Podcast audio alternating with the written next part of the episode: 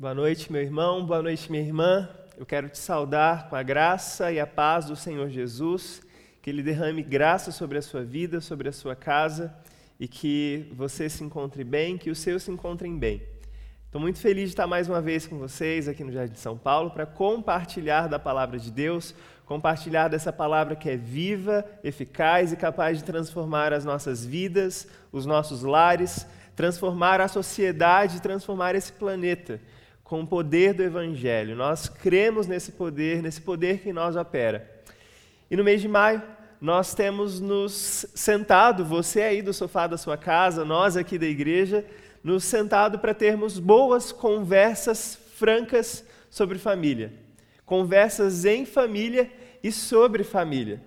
Nesse tempo, maio, que é mês da família, hoje, Dia das Mães, você provavelmente teve um almoço de Dia das Mães muito diferente, só com a sua família nuclear aí, você, esposo, filhos.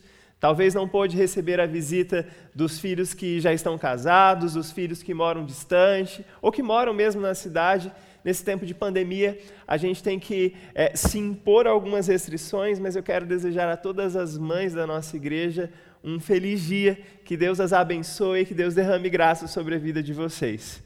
Nós estamos no mês de maio, mês da família, como eu já disse, para termos conversas francas sobre família. E o que nós já vimos, o que nós é, já ouvimos nessa série que começou na semana passada com o pastor Gustavo? Nós vimos um princípio muito importante quando é, nos foi apresentada a história de Jó, um homem que sofreu muito ao longo da sua vida, que viu um mal ser impetrado sobre a sua vida, um mal que aparentemente não tinha causa, e Jó que foi acusado pelos seus amigos, Jó que sofreu tanto, no final da sua história pôde ser justificado por Deus.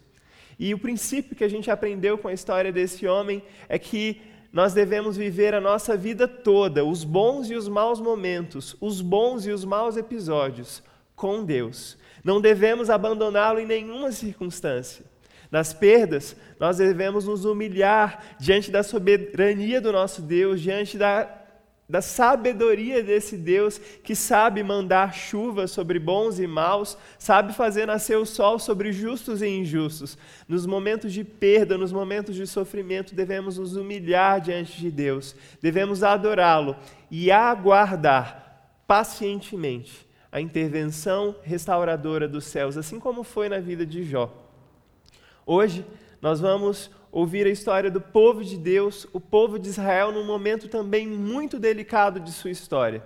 O povo de Israel que viveu por anos na terra prometida e que, em determinado momento de sua história, precisou ir para o exílio e Deus manteve os seus profetas falando para esse povo que vivia em exílio, para o povo que permanecia, para o resto do povo que permanecia na terra de Israel.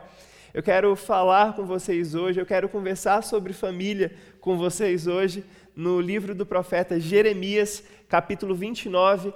Para esse começo da mensagem, eu quero ler os primeiros dez versículos desse capítulo. É, certo de que Deus pode falar aos nossos corações, eu tenho certeza que Ele quer falar ao seu hoje. Jeremias capítulo 29, versículos de 1 a 10 diz assim: São estas as palavras da carta que Jeremias, o profeta, enviou de Jerusalém ao resto dos anciãos do cativeiro, como também aos sacerdotes, aos profetas e a todo o povo que Nabucodonosor havia deportado de Jerusalém para a Babilônia. Depois que saíram de Jerusalém, o rei Jeconias, a rainha mãe, os oficiais, os príncipes de Judá e Jerusalém e os carpinteiros e ferreiros. A carta foi mandada por intermédio de Elassa, filho de Safã, e de Gemarias, filho de Ilquias, os quais Zedequias, rei de Judá, tinha enviado à Babilônia a Nabucodonosor, rei da Babilônia, e dizia: Assim diz o Senhor dos Exércitos, o Deus de Israel, a todos os exilados que eu deportei de Jerusalém para a Babilônia. Edificai casas e habitai nelas. Plantai pomares e comei o seu fruto. Tomai esposas e gerai filhos e filhas. Tomai esposas para vossos filhos e dai vossas filhas a maridos, para que tenham filhos e filhas. Multiplicai-vos aí e não vos diminuais. Procurai a paz da cidade para onde vos desterrei, e orai por ela ao Senhor, porque na sua paz vós tereis paz. Porque assim diz o Senhor dos Exércitos, o Deus de Israel: Não vos enganem os vossos profetas que estão no meio de vós, nem os vossos adivinhos, nem deis ouvidos aos vossos sonhadores que sempre sonham segundo o vosso desejo, porque falsamente vos profetizam eles em meu nome. Eu não os enviei, diz o Senhor. Assim diz o Senhor: logo que se cumprirem para a Babilônia setenta anos, atentarei para vós, para vós outros, e cumprirei para convosco a minha boa palavra, tornando a trazer-vos para este lugar. Feche seus olhos, vamos orar mais uma vez ao Senhor. Senhor, muito obrigado pela tua palavra, muito obrigado porque ela fala aos nossos corações, ela é poderosa para falar aos nossos corações. E nessa hora, esse teu servo se coloca humildemente diante do Senhor, pedindo pela tua direção e pelo poder do teu Espírito Santo, para que a tua mensagem para o teu povo nessa hora possa ser entregue da melhor forma possível, possa chegar e alcançar cada coração, possa alcançar cada família, cada lar, e que no nome de Jesus essa palavra gere mudança dentro de nós, para honra e glória do teu nome. É o que te pedimos em nome de Jesus. Amém. Pastor Eugene Peterson falando sobre essa passagem e falando sobre as muitas experiências de exílio que nós vivemos na nossa vida, sim, porque a nossa vida aqui na Terra é feita de vários momentos em que nós experimentamos situações parecidas de exílio, quando a gente está num lugar onde a gente não gostaria de estar, quando a gente está convivendo com pessoas com as quais a gente não gostaria de conviver, quando nos é imposta quando nos é imposto um modo de vida o qual nós não gostaríamos de viver. E ao falar sobre isso, o pastor Eugênio Peterson diz que a experiência do exílio é traumática e terrível. O sentido de quem somos é grandemente determinado pelo lugar onde estamos e pelas pessoas com as quais nos relacionamos. Quando isso muda, de forma violenta e abrupta, surge a pergunta: quem somos? As formas a que estamos acostumados a descobrir nossa importância e sentimento de significância desaparecem. A primeira onda de emoção recua e nos sentimos insignificantes e sem valor. Não nos encaixamos em lugar nenhum. Ninguém espera que façamos algo. Ninguém precisa de nós. Somos como bagagem extra, totalmente desnecessários e inúteis. Um dos poemas mais conhecidos da literatura de língua portuguesa, da literatura brasileira, é a Canção do Exílio, escrita por Gonçalves Dias. Essa canção que provavelmente você na escola ouviu é, ser declamada, esse poema, ouviu, você ouviu várias vezes ser declamado, diz: Minha terra tem palmeiras, onde canto sabiá. As aves que aqui gorjeiam não gorjeiam como lá. Nosso céu tem mais estrelas, nossas várzeas têm mais flores, nossos bosques têm mais vidas, nossa vida mais amores. Em cismar sozinho à noite, mais prazer encontro eu lá. Minha terra tem palmeiras, onde canto sabiá. Minha terra tem primores, que tais não encontro eu cá. Em cismar sozinho à noite, mais prazer encontro eu lá. Minha terra tem palmeiras, onde canto sabiá. Não permita Deus que eu morra, sem que eu volte para lá, sem que desfrute os primores que não encontro por cá, sem que ainda aviste as palmeiras, onde canta o sabiá. Gonçalves Dias, na canção do exílio, pegou um retrato muito parecido do que Israel, na sua história no Antigo Testamento, nesse tempo que Jeremias retrata nesse texto, viveu e Israel sentiu.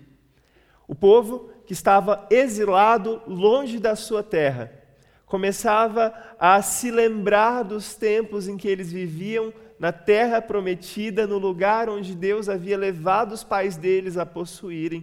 E agora eles se assentavam às margens dos rios da Babilônia e choravam ao lembrar das águas, das é, palmeiras onde cantavam sabiás, provavelmente é, as árvores nativas de Israel. O tempo de exílio é esse tempo onde nos sentimos inadequados, onde nos sentimos desnecessários, onde nos sentimos estrangeiros. E quando a gente olha para esse texto de Jeremias, nós percebemos uma nação em exílio, o retrato de uma nação em exílio. O primeiro versículo do capítulo 29. Jeremias começa é, registrando que são essas as palavras da carta que ele havia escrito e enviado a Jerusalém para o resto dos anciãos do cativeiro, como também aos sacerdotes, aos profetas e a todo o povo que Nabucodonosor havia deportado de Jerusalém para a Babilônia. Nabucodonosor havia deportado para a Babilônia todos os responsáveis pelo sistema religioso de Israel. Aqueles que deveriam fazer cumprir as leis, aqueles que ouviam a palavra de Deus, estudavam a palavra de Deus e que eram os responsáveis por fazer com que essa palavra se cumprisse no meio do povo, no meio da nação. Os líderes religiosos de Israel, os que deveriam guiar o povo de Israel nos caminhos do Senhor, agora estavam impedidos de desempenhar as suas funções no exílio. Eles agora se sentiam como bagagem extra, como desnecessários na terra do seu exílio.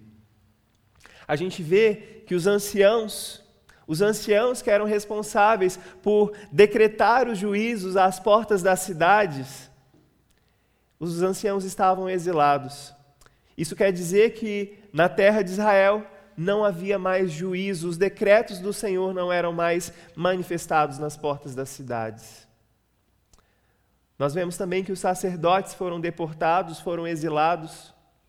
Os sacerdotes que eram responsáveis por manter todo um sistema de sacrifícios, de propiciação pelos pecados do povo diante de Deus, os principais sacerdotes haviam sido exilados para a Babilônia, não havia mais sacrifícios no templo. Mas a gente vê também que os profetas, os responsáveis por trazer a palavra do Senhor, também foram deportados, também foram exilados. Não havia mais a voz do Senhor a voz de Deus não era mais ouvida no meio do povo. Apenas Jeremias, como profeta, ficou. Porque de tão desprezado, a palavra de Jeremias era tão malquiça, tão rejeitada pelo povo, que Jeremias acabou passando despercebido e sendo deixado para trás na terra de Israel. Não havia mais anciãos, ou seja, os decretos e os juízos de Deus não eram mais é, é, falados na terra de Deus. Não havia mais sacrifícios no templo porque os sacerdotes haviam sido deportados. A voz de Deus entre o povo já não podia ser mais ouvida, porque a maioria dos profetas havia sido exilada. Mas não apenas os responsáveis pelo sistema religioso de Israel. Nós vemos no versículo 2 que as palavras da carta de Jeremias, o profeta enviou depois que saíram de Jerusalém também o rei Jeconias e a rainha mãe, os oficiais, os príncipes de Judá e de Jerusalém, e os carpinteiros e ferreiros. Todos aqueles que eram responsáveis pelo bom andamento da sociedade, todos aqueles que eram responsáveis por fazer a sociedade funcionar no dia a dia, também foram exilados. A gente vê que o rei, o descendente da linhagem de Davi, havia sido deportado, exilado, a linhagem escolhida por Deus para manifestar e cumprir a lei, o rei havia sido exilado com a sua mãe, e agora o rei que é, é, governava em, em Israel, em Judá, era um rei que era manipulado por Nabucodonosor, o rei da Babilônia, não era um rei legítimo. Os oficiais e príncipes também foram exilados. Eles eram responsáveis por manter a ordem e a civilidade no meio do povo. E a gente vê que alguns dos serviços básicos do povo que morava em Israel também foram retirados. Ferreiros, carpinteiros, tudo que o povo precisasse agora, precisaria comprar de estrangeiros. Um cenário de caos, um cenário de desolação. Diante desse cenário, a gente vê não apenas uma nação no exílio, a gente vê também uma liderança em negação. Sim, porque aqueles que foram deportados no exílio começaram a pregar e espalhar para os quatro ventos que aquilo ia passar logo. Aquele sofrimento do povo de Deus ia passar logo e logo eles estariam em casa, logo eles poderiam andar pelas ruas de Jerusalém, logo eles poderiam celebrar as suas principais festas, logo eles poderiam fazer grandes banquetes. Vai passar logo. A palavra que Jeremias, profeta do Senhor, traz, contrariando a negação da liderança, a negação daqueles que estavam no exílio que falavam: Isso aqui vai passar logo, isso aqui é fichinha, a gente vai superar logo. A palavra que Jeremias traz é uma palavra muito diferente. Jeremias diz nos versículos 8 e 9: Não vos enganem os vossos profetas que estão no meio de vós, nem os vossos adivinhos, nem deis ouvidos aos vossos sonhadores, que sempre sonham segundo o vosso desejo. Porque falsamente vos profetizam eles em meu nome. Eu não os enviei, diz o Senhor. O que esses profetas, adivinhadores e sonhadores pregavam? Eles pregavam que quando aquele tempo de exílio passasse, e, e, na mentalidade deles esse tempo seria um tempo curto, um breve período, logo eles poderiam estar em casa. Quando eles negavam que o tempo do exílio era uma consequência dos muito pe muitos pecados que Israel havia cometido, que era consequência do juízo de Deus sobre aquele povo. Ao negarem, eles estavam negando que haviam pecado. Eles diziam: não, isso vai passar logo. Como quem nós não pecamos tanto assim. Como quem diz que, que não, não havia pecado tanto assim. Eles ainda não haviam se arrependido do estilo de vida que levou eles a viverem aquele exílio. Os líderes religiosos, os líderes civis, não haviam reconhecido que aquele era um tratamento de choque de Deus para o seu povo, que havia se desviado e que havia se esquecido do seu Deus, esquecido daquilo que eles deveriam manifestar e refletir como povo de Deus. E o que a gente vê, eu não li esses versículos no começo do sermão, mas no próprio capítulo 29, os versículos 15 a 25, nós vemos que essa liderança que estava no exílio, que pregava aos quatro ventos que o tempo do exílio ia durar por muito pouco, eles diziam: O Senhor nos suscitou profetas na Babilônia. Mas Jeremias complementa: Assim diz o Senhor dos Exércitos, o Deus de Israel, acerca de Acabe, um desses profetas, acerca de Zedequias, que vos profetizavam falsamente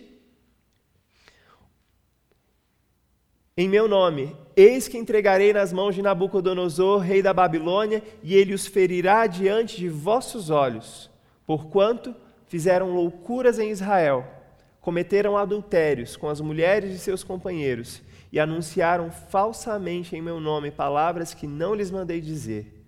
Eu o sei e sou testemunha disso, diz o Senhor.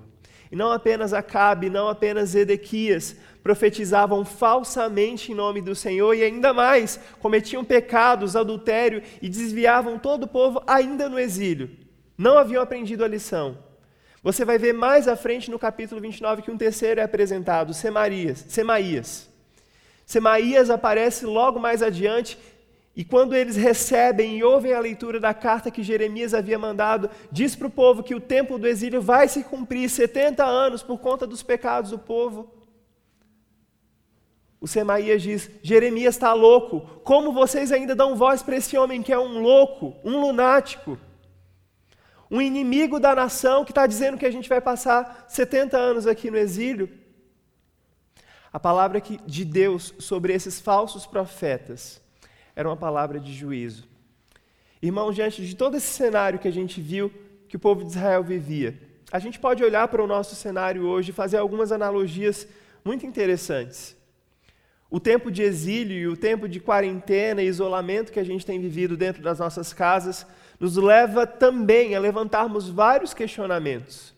Questionamentos que o povo de Israel se fazia, a gente pode se fazer também a respeito de quem nós somos. Qual o nosso valor nesse tempo tão esquisito, nesse tempo tão diferente, nesse momento ao qual nós não, para o qual nós não estávamos preparados? Nós somos cristãos que congregam sem templo hoje profissionais que trabalham longe dos seus postos de trabalho, professores que trocaram as salas de, as salas de aula tradicionais por salas de aula virtuais, chat bate-papo. Nós vemos também muitas pessoas que, nesse tempo de crise, nesse tempo de exílio, resolvem entrar no estado de negação, como entraram as autoridades e os príncipes de Israel que estavam deportados. E esse pessoal que hoje entra em negação diz: tudo isso é uma farsa. A gente passou da época da farsa, depois a gente ouviu: isso não vai chegar aqui no Brasil. Semanas depois, isso não vai acontecer com ninguém que eu conheço. Hoje a gente vê pessoas próximas a nós, pessoas conhecidas nossas sendo atingidas por essa pandemia, por, essa, por esse vírus. Entes queridos morrendo, conhecidos morrendo. Nós somos hoje um planeta, um povo em exílio. E como eu disse no começo, o pastor Eugênio Peterson nos ensina que, desde que nascemos, nós vivemos várias experiências de exílio ao longo da nossa vida. Primeira delas, quando você sai do útero da sua mãe um lugar tão aconchegante, você vive uma situação desconfortável ao nascer. Seus pais te levam para a escola, você era protegido dentro do seu lar, você vai para um mundo que é muito cruel, o mundo escolar. Depois você se muda de cidade, faz faculdade, se muda de emprego, muda de país, muda de estado, como é o meu caso. Na nossa vida, o tempo todo, vivemos situações de exílio quando nós nos sentimos pequenininhos, nós nos sentimos inadequados num ambiente diferente, numa forma de vida totalmente diferente, e a gente percebe que tanto as pessoas que ficaram no lugar onde a gente deixou, e no meu caso foi a Bahia, continuaram vivendo as suas vidas, quanto as pessoas do meu novo lugar poderiam viver tranquilamente as suas vidas sem a minha presença. Mas ao mesmo tempo que a gente tem os que entram em negação, a gente tem os fatalistas que falam: isso vai acabar comigo. A economia vai quebrar e a gente nunca vai conseguir sair dessa, a gente nunca vai conseguir se recuperar. Muita gente vai morrer de fome. Será que depois da crise ainda vai existir igreja? São duas posturas extremas: a, postura da negação da crise, da negação do exílio, e por outro lado, nós temos uma postura fatalista, uma postura sem esperança, que não vê perspectiva diante do cenário que se desenrola à nossa frente. A gente vive nos nossos dias também um cenário onde muitas lideranças entram em negação. Esse que seria o momento oportuno para nós olharmos para dentro de nós mesmos, esse que seria um momento oportuno para a gente reavaliar os nossos caminhos a gente entra em estado de negação, lideranças entram em estado de negação. Outros tentam teologizar, falando: está vendo, Deus está derramando juízo sobre essa geração perversa. Mas na semana passada a gente estudou a vida de Jó e a gente viu que todo o sofrimento que Jó passou ao longo da sua vida não tinha nada a ver com os pecados que ele cometeu. Muito pelo contrário, Deus o justifica dizendo: não tem nada a ver, não, não existe uma relação de causa e efeito nisso. Muitos de nós nos queixamos, entramos em negação ou entramos num, num estado de autocomiseração, quando na verdade nós deveríamos olhar para o Senhor, assim como Jó fez, adorá-lo e, falar, e falarmos: Deus, o que, que o Senhor quer nos ensinar com essa situação? Esse tempo de pandemia é um tempo de reafirmarmos a nossa confiança no caráter de Deus eu me lembro que há dois anos atrás, nós aqui na igreja estudávamos o livro O Maravilhoso e Bom Deus, os nossos pequenos grupos. E existe um capítulo muito legal nesse livro, talvez muitos se lembrem, quando o James Bryan Smith fala sobre sofrimento. E ao falar sobre sofrimento, a gente é, vê aquela cena de Jesus no Getsemane pedindo: Pai, passa de mim esse cálice, passa de mim esse sofrimento, mas que seja feita a tua vontade e não a minha. Quando Jesus faz essa oração, diz o James Bryan Smith, que Jesus, embora não quisesse beber aquele cálice, ele o tomou e bebeu, ele morreu por nós, porque Jesus sabia muito bem as mãos que entregaram, entregavam para ele aquele cálice de dor e sofrimento. Nós não queremos beber muitas vezes o cálice de sofrimento que a pandemia tem trazido para a gente. Mas é tempo de não entrarmos em negação e não entrarmos num estado de autocomiseração, mas assim como nosso Senhor Jesus, precisamos olhar para o Pai, recebermos dele o cálice que está reservado para nós agora, no dia que se chama hoje, recebermos esse cálice e dizer: Pai, seja feita a tua vontade, ensina-me a viver nesses tempos, nesses tempos de exílio.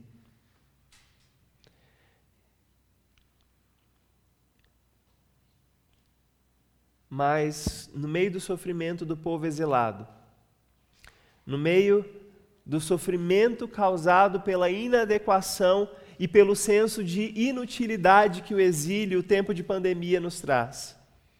A gente vê que no livro de Jeremias a palavra do Senhor sempre vem. A palavra do Senhor sempre vem ao nosso encontro nos momentos em que mais necessitamos. E os versículos 4 e 5 mostram isso para a gente. Assim diz o Senhor dos Exércitos, o Deus de Israel, a todos os exilados que eu deportei de Jerusalém. Não foram os babilônicos que deportaram, eu deportei de Jerusalém para a Babilônia. Qual a palavra do Senhor Deus? Edificai casas e habitai nelas, plantai pomares e comei do seu fruto a primeira ordem dada por Deus ao povo no exílio é construam casas. O que Deus queria dizer com essa afirmação, com essa ordem que ele dava para o seu povo é: isso que vocês estão vivendo pode demorar um pouco. E se cumprirão, de fato se cumprirão 70 anos do exílio de vocês. Isso vai demorar mais tempo do que vocês imaginam. Não pensem que vocês estão no acampamento de férias que logo vocês vão montar a desmontar a barraca e ir embora para a terra de vocês, ou não pensem que vocês estão numa viagem de férias. Esse é o novo lar de vocês, portanto, criem raiz. Construam casas, trabalhem. A segunda ordem, plantem pomares.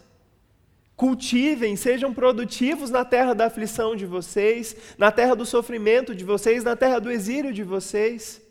Não estabeleçam com a terra da Babilônia uma relação parasitária onde vocês só consomem e esperam ir embora logo. Não. Trabalhem. Trabalhem. E é interessante, nessas duas, nessas duas ordens que Deus dá, construam casas, plantem pomares, Deus quer dizer: abençoem a terra onde vocês estão. Abençoem esse tempo com o trabalho das mãos de vocês. A vida cristã aqui na terra pode ser comparada a um tempo de exílio, porque nós não somos habitantes desse mundo. Nós somos cidadãos dos céus, moradores da Jerusalém celestial e aguardamos o dia em que finalmente moraremos nessa cidade.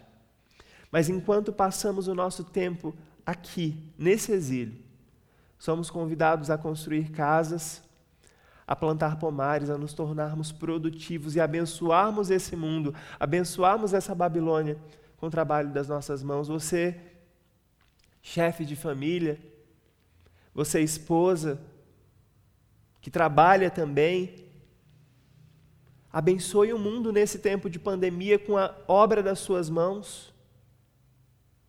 Abençoe o mundo com aquilo que Deus deu para você como vocação. Construa casas, plante pomares.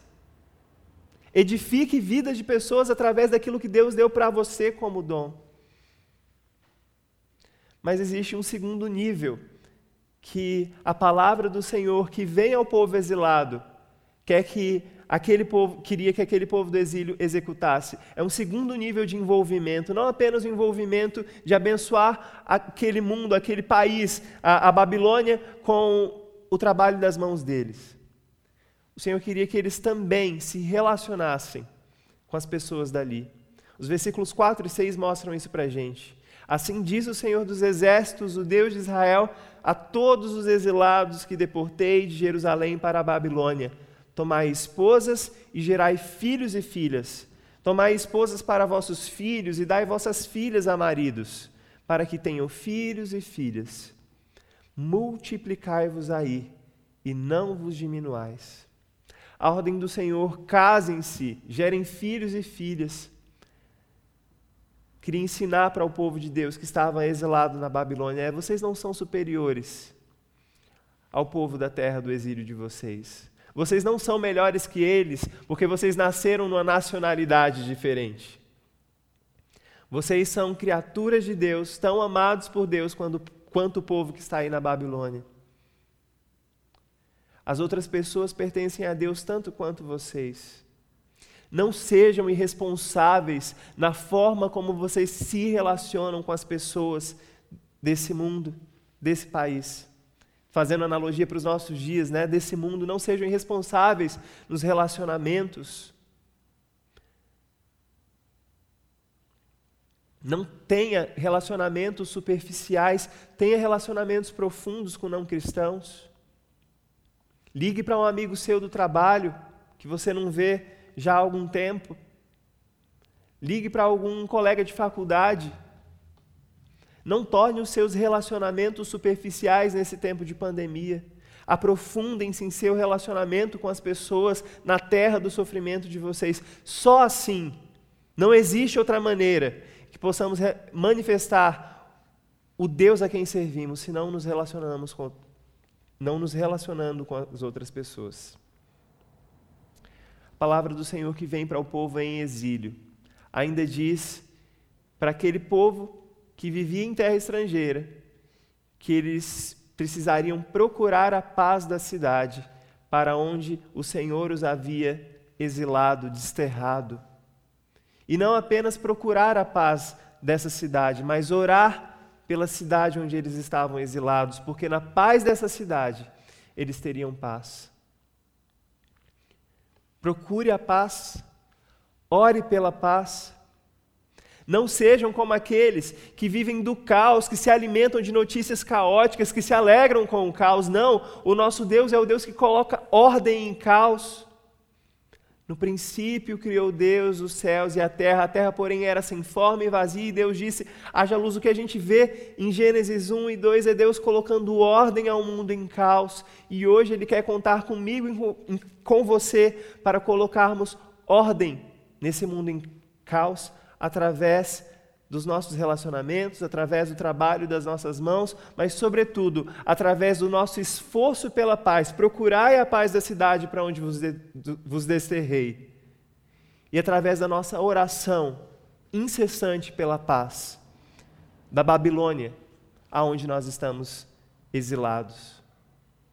Procurem paz. E é muito interessante, meus irmãos, que a palavra paz, no original, é uma palavra que a gente também conhece, shalom Procurem o shalom da terra aonde vocês estão exilados. Orem pelo shalom da terra onde vocês estão, para que vocês também tenham shalom. Shalom, essa palavra hebraica, significa totalidade de vida, totalidade de paz, saúde, prosperidade. É uma expressão muito bonita. Quantas vezes a gente só pragueja contra o nosso mundo, a gente só pragueja contra os nossos governantes, a gente só pragueja contra os vizinhos, que agora está todo mundo dentro de casa, a gente só pragueja contra os nossos filhos, a nossa esposa, o nosso marido. Ore pela shalom. Orem pela shalom. O nosso Deus não é um Deus de caos, o nosso Deus é o Deus que estabelece a sua paz, a sua totalidade, a sua saúde, a sua integridade. Procurem a paz, se esforcem por ela E orem por essa paz, orem pelo shalom da cidade, ore pelo shalom de Sorocaba, para que nessa paz da cidade, para que na paz do planeta nós também tenhamos paz. O que Jeremias queria dizer é: movam-se com o amor de Deus, um amor que pode transformar vidas. Sejam vocês agentes dessa paz que transforma a vida das pessoas. Pastor Eugênio Peterson, mais uma vez, diz que cristãos, homens e mulheres de fé, pessoas como eu e você, não têm como objetivo viver da forma mais confortável possível no tempo do exílio, mas viver da maneira mais profunda e íntegra possível. Nesse tempo de pandemia, meus irmãos, somos convidados não a viver da forma mais confortável possível, buscando só o bem do nosso próprio umbigo. Eu e você, como cristãos, somos chamados a viver da maneira mais profunda e íntegra possível. Pastor Eugênio Peterson continua: o único lugar que vocês possuem para expressarem sua humanidade é exatamente onde estão agora. A única oportunidade para que vocês desfrutem o viver pela fé é nas circunstâncias em que vivem no presente, na casa em que vocês vivem, na família em que se encontram, na atividade que lhes foi concedida, nas condições climáticas que prevalecem nesse momento.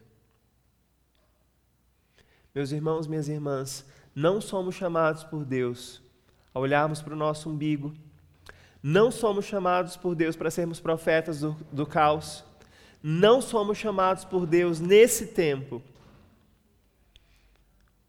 para simplesmente sermos aqueles que vivem no estado de autocomiseração. Somos chamados por Deus para vivermos nesses dias, que nós não escolhemos viver nesses dias, nós não escolhemos passar por essa situação que o mundo enfrenta, mas somos chamados por Deus para viver nesse tempo, nesses dias, de maneira íntegra e de maneira profunda. De maneira íntegra e de maneira profunda. Você tem se aprofundado nos seus relacionamentos? Você tem se aprofundado no seu relacionamento com seu cônjuge, com seus filhos? Existe uma promessa no final desse texto. Nos versículos 11 em diante, versículos 11 a 14, eu vou ler para vocês. A promessa que devemos guardar nos nossos corações. Jeremias continua dizendo: Eu é que sei. Na verdade, o Senhor continua dizendo através de Jeremias: Eu é que sei que pensamentos tenho a vosso respeito, diz o Senhor pensamentos de paz e não de mal, para vos dar o fim que desejais. Então me invocareis, passareis a orar a mim, e eu vos ouvirei. Buscar-me-eis e me achareis, quando me buscardes de todo o vosso coração.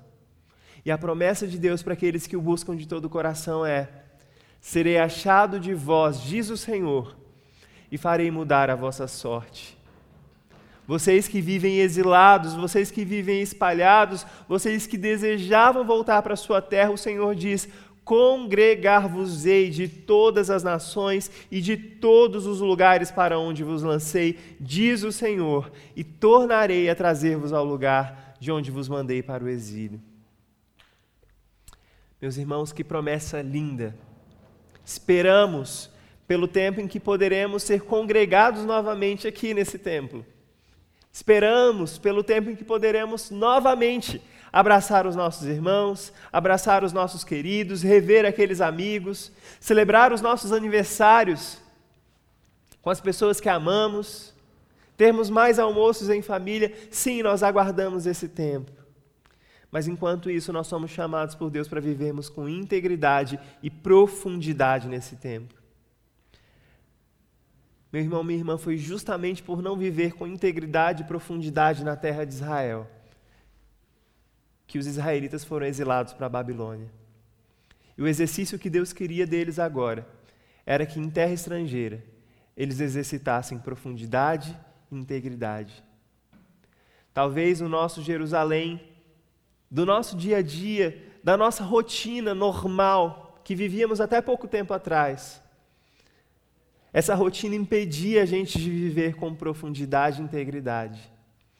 Mas agora que estamos isolados, agora que estamos em exílio, passando por essa experiência de exílio, somos convidados a viver com profundidade e integridade. E existe uma escolha a fazer.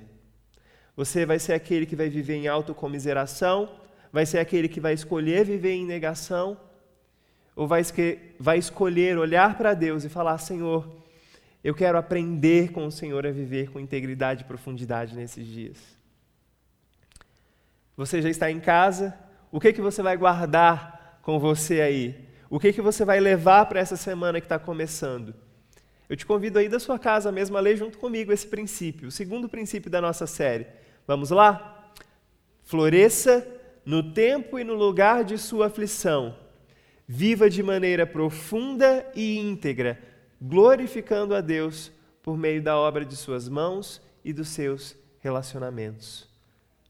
Irmãos, é um tempo de plantarmos pomares, construirmos casas, de cultivarmos relacionamentos, mesmo na pandemia. Mesmo à distância, no distanciamento físico, somos chamados a cultivar relacionamentos responsavelmente. O Senhor nos chama a florescermos no tempo da nossa aflição, mas nos convida também a, de maneira profunda e íntegra, manifestarmos o caráter de Deus e glorificarmos a Deus por meio da obra das nossas mãos e dos nossos relacionamentos. Que você tenha uma semana abençoada e que o Senhor te ajude a se aprofundar se aprofundar nos seus relacionamentos, primeiro com Ele, depois com seus irmãos, e a viver a integridade do Evangelho. Essa é a minha oração para você, em nome de Jesus. Vamos orar mais uma vez? Vamos falar com Deus? Vamos clamar a Ele? Senhor, obrigado pela tua palavra.